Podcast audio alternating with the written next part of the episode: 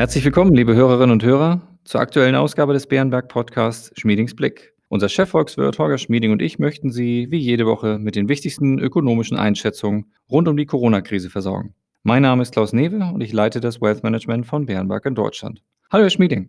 Hallo, Herr Newe. Fangen wir an. Wir haben nun erst Zeichen, dass Trump sich bewegt. Auch wenn er selbst seine Wahlniederlage immer noch nicht anerkennt, so hat er dennoch die Behörden angewiesen, mit dem Team Biden den Übergang von der alten zur neuen Regierung zu besprechen. Somit die erneute Frage an Sie, wie fast jede Woche. Wie sehen Sie die aktuellen Entwicklungen in den USA? Die Lage in den USA hat sich zum Glück nicht grundlegend geändert. Joe Biden ist der neue Präsident. Der Kongress bleibt wahrscheinlich gespalten, da die Republikaner vermutlich eine knappe Mehrheit behalten werden. Allerdings wird sich das erst bei Nachwahlen zum Senat im Staate Georgia entscheiden am 5. Januar. Ergänzend interessiert mich, wie Sie die ersten Personalentscheidungen von Joe Biden einschätzen. Hier muss Biden ja die unterschiedlichen politischen Strömungen beachten. Gemäß Trump werden wir radikal linke Tendenzen erleben, aber das muss man für Deutschland wohl eher mit sozialdemokratisch übersetzen. Meine Frage also an Sie, wie empfinden Sie die ersten Personalentscheidungen? Ja, Herr Newe, radikal linke Tendenzen, das passt nun wirklich nicht zu den Namen, die wir bisher gehört haben. John Kerry für den Klimaschutz. Anthony Blinken für die Außenpolitik, Janet Yellen als Finanzministerin, Yellen eine frühere Chefin der US-Notenbank. Das sind alles drei erfahrene Leute. Alles drei kompetente Leute. Sie kennen die Welt. Sie schätzen die internationale Zusammenarbeit. Da wird nichts Radikales herauskommen. Joe Biden wird bisher seinem eigenen Anspruch voll gerecht. Er möchte sich von Trump absetzen, er möchte eine ruhige Politik betreiben, er möchte mit Verbündeten zusammenarbeiten. Und genau das signalisieren seine bisherigen Personalentscheidungen. Eine Zusatzfrage dazu. Was heißt das für den Wechselkurs des Dollars?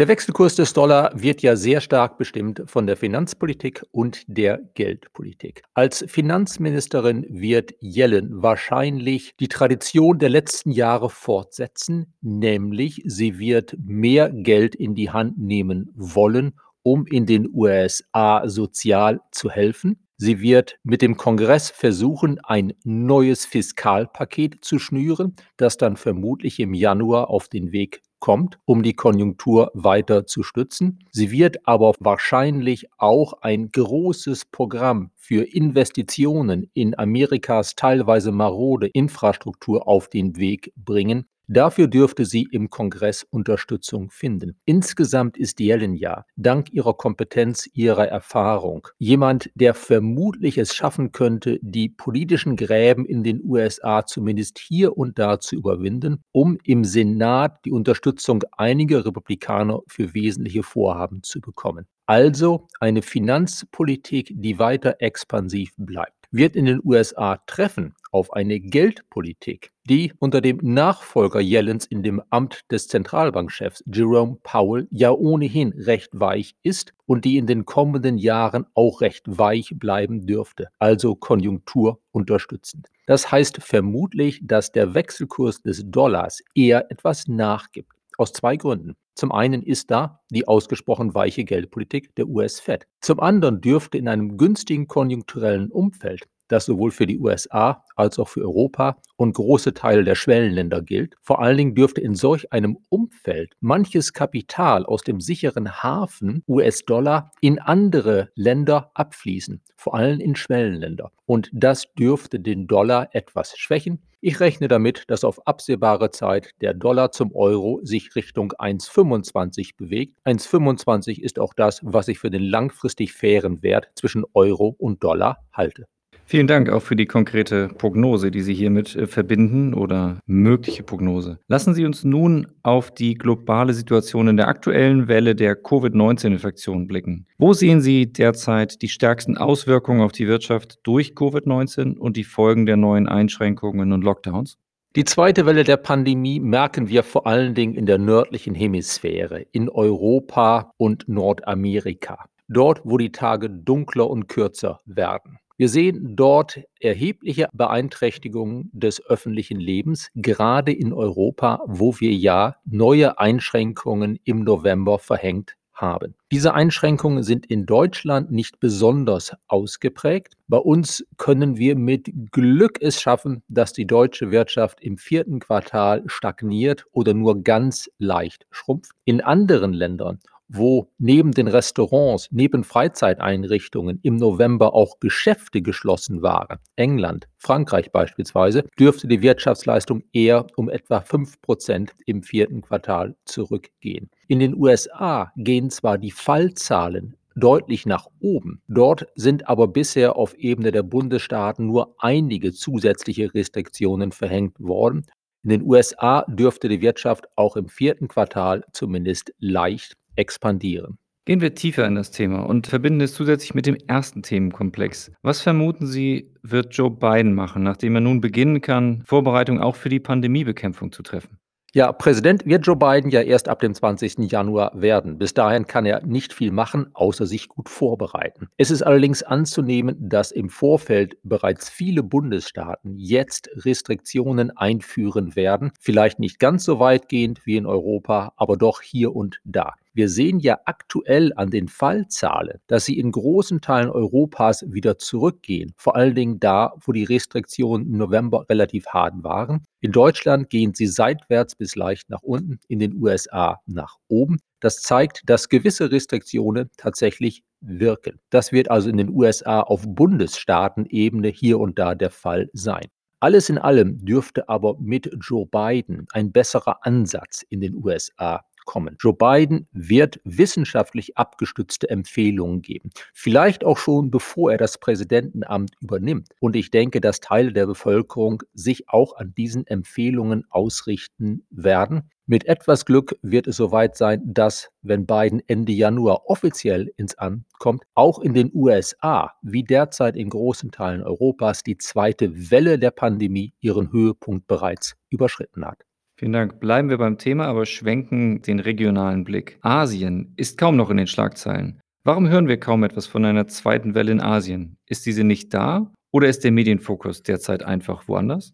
Die zweite Welle ist in Asien längst nicht so ausgeprägt, wie sie das in Nordamerika und Europa ist. Zum einen ist da China. Dort ist die Pandemie schlicht und einfach unter Kontrolle. Zum anderen gehören große Teile Asiens ja nicht zu den Gebieten der nördlichen Hemisphäre, wo im Herbst und Winter es wirklich kühl und dunkel wird. Bei uns ist die zweite Welle ja vor allen Dingen auch da, weil es klimatisch jetzt für das Virus wesentlich leichter ist, sich auszubreiten als in den Sommermonaten. Und in einigen asiatischen Staaten, in denen tatsächlich eine zweite Welle spürbar ist, ist sie weniger ausgeprägt als in Europa und den USA. Wir haben beispielsweise in Südkorea tatsächlich eine zweite Welle, aber derzeit mit Neuinfektionen von etwa 400 am Tag. In Japan haben wir etwa 1500 bis 2000 Neuinfektionen am Tag. Das ist für Japan eine zweite Welle. Das ist aber weit unter den knapp 20.000 festgestellten Neuinfektionen, die wir derzeit in Deutschland sehen. Also in Ostasien ist es weiterhin so, dass es dort beim Eindämmen der Pandemie einfach besser funktioniert. Das hat viele Gründe, zu denen wahrscheinlich auch die Tradition gehört, wirklich immer wieder, immer häufiger Masken zu tragen.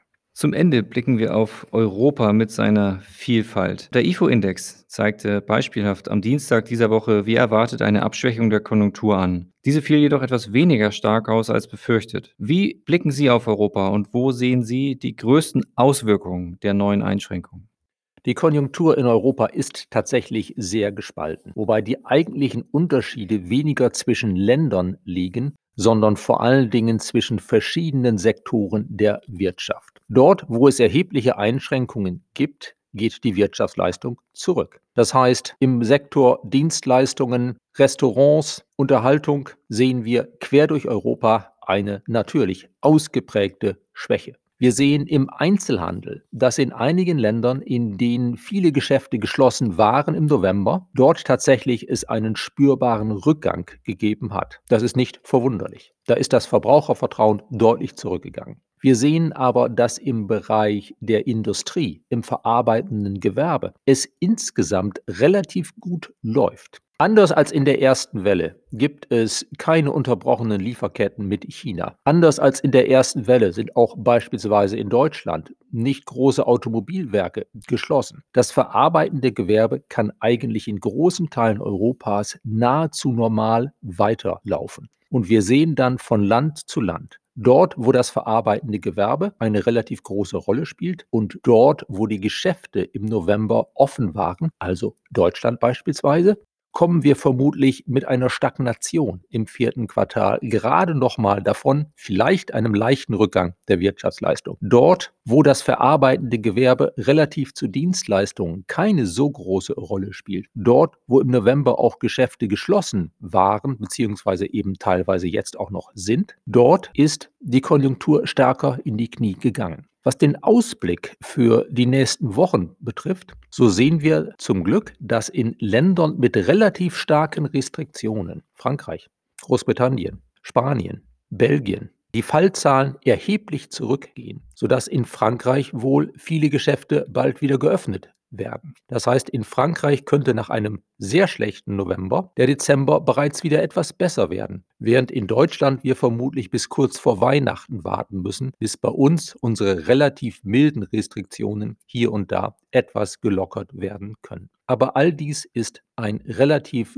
kurzfristig orientierter Blick. Insgesamt gilt für die Konjunktur wohl in fast ganz Europa und auch in den USA dass wir im kommenden Frühjahr eine kräftige Aufwärtsbewegung erleben werden. Wenn die zweite Welle der Pandemie dann hoffentlich wirklich vorbei ist, wenn die Tage wieder länger werden, wenn es wieder wärmer wird, wenn es das Virus wieder schwerer hat, sich auszubreiten, wenn die aktuellen Restriktionen gewirkt haben, dann dürfte die zweite Welle hoffentlich auslaufen. Und mit etwas Glück sind wir dann auch so weit, dass wir durch Impfungen Teile der Bevölkerung geschützt haben und mit etwas Glück haben wir es dann bis zum Herbst kommenden Jahres geschafft, genügend Leute zu impfen, sodass uns im kommenden Herbst 2021 keine dritte Welle bevorsteht.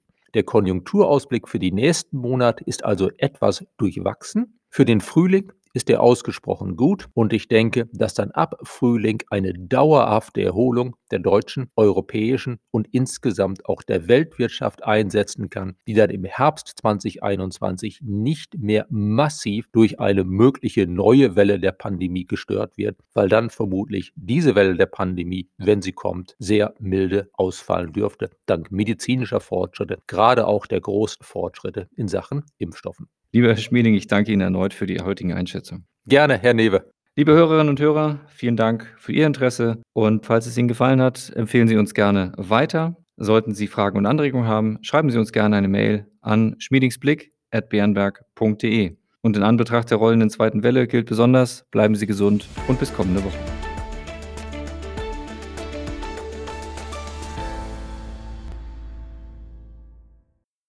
Wichtige Hinweise. Bei dieser Information handelt es sich um eine Marketingmitteilung.